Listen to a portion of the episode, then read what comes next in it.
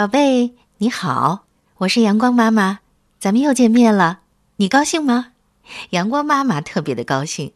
最近这两天呢，好多宝贝通过微信给我发来了语音留言，他们做了自我介绍，告诉了我自己的名字，还跟我分享了很多他们听我讲故事的感受。阳光妈妈特别高兴，在这儿谢谢你，亲爱的宝贝。那今天要给宝贝们讲的这个故事名字叫《三只小猪》。我想听到这个故事的名字，豆豆和大雨应该高兴了吧？因为这个故事是他们两个点播的。那今天阳光妈妈就来满足你们的点播要求，给你们讲三只小猪的故事。那其他的宝贝，你喜欢听哪个故事呢？可以告诉阳光妈妈，说不定明天的故事就是专门送给你的呢。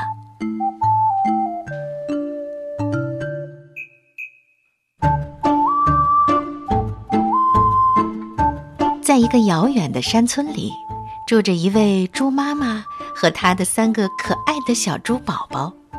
妈妈每天非常的辛苦，小猪们也在一天一天的长大。可是，还是什么事都不做。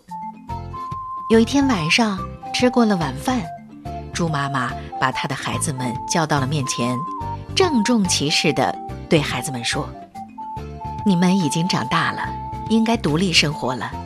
等你们盖好自己的房子之后，就搬出去住吧。”可是，三只小猪谁也不想搬出去住，更不想自己动手盖房子。又不能不听妈妈的话，怎么办呢？于是啊，他们就开始琢磨着要盖一间什么样的房子。老大先动手了，他首先扛来了很多的稻草，选择了一片空地，在中间搭了一座简易的稻草房，然后用草绳捆了捆。老大乐得欢蹦乱跳地说：“哈哈，我有自己的房子了！”第二天，老大搬进了自己的新家，老二和老三好奇地前来参观。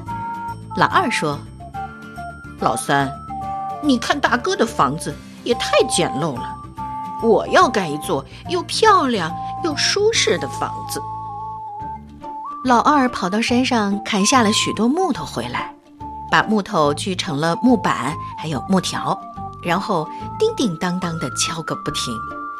不久，老二也盖好了他自己的木房子。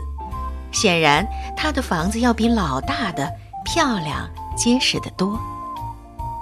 老二很快搬到了自己的新家住，老大和老三也过来参观。老大赞不绝口，他深深地感到自己的房子太过简陋了。老三看了之后说：“呃，我盖的房子还会更好的。”回到家，老三左思右想，终于决定要建造一栋用砖石砌成的房子，因为这样的房子非常坚固，不怕风吹雨打。可是这需要付出更多的努力。于是，老三每天起早贪黑，一趟一趟地搬回一块一块的石头，堆在一旁。在一块一块的砌成一面面的墙，哥哥们在一旁取笑道：“呵呵，呃，只有傻瓜才会这么做。”可是小弟弟毫不理会，依然没黑没白的工作。哥哥们休息了，他还在不停的干。就这样，整整过了三个月，老三的新房子也盖好了，他别提多高兴了。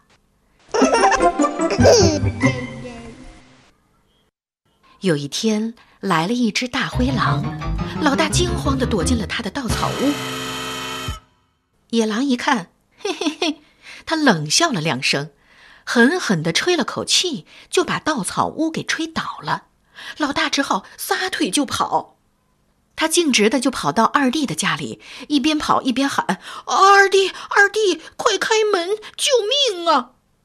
二弟打开门一看，一只大野狼追了过来。他赶紧让大哥进了屋，把门关好。大野狼追到门前停了下来，心想：你们以为木头房子就能难住我吗？他一下一下的向大门撞去，咣，咣，只听哗啦的一声，木头房子被撞倒了。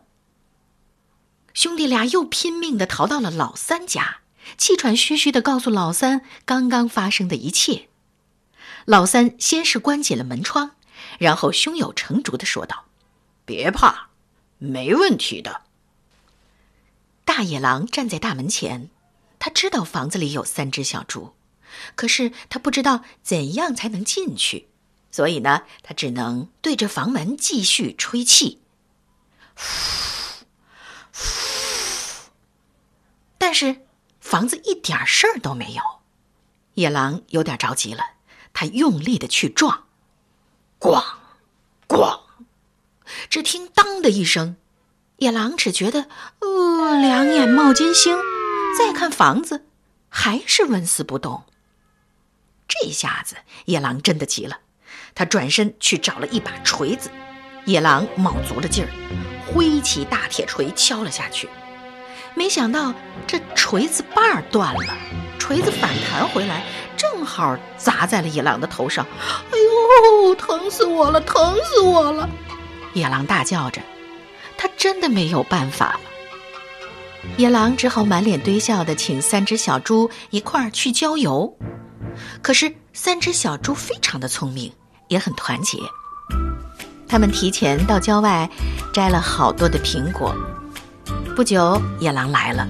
三只小猪按照计划迅速地爬到苹果树上。野狼迷惑不解地问他们：“嗯，你们爬到树上去干什么呀？”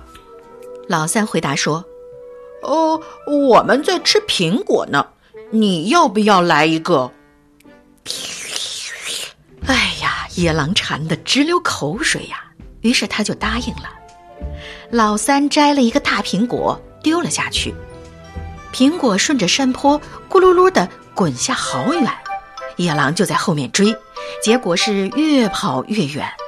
三只小猪趁这个机会一块儿跑回了家，没追到苹果，野狼气急败坏地返回来，他绕着房子转了一圈又一圈，最后他爬上了房顶，他想从烟囱溜进去。老三从窗口发现了之后，马上点起了家里的壁炉。野狼掉进了火炉里，熏得它够呛，整条尾巴都烧焦了。只听它“嗷”的一声，嚎叫着夹着尾巴逃跑了。从那以后啊，它再也不敢来找三只小猪的麻烦了。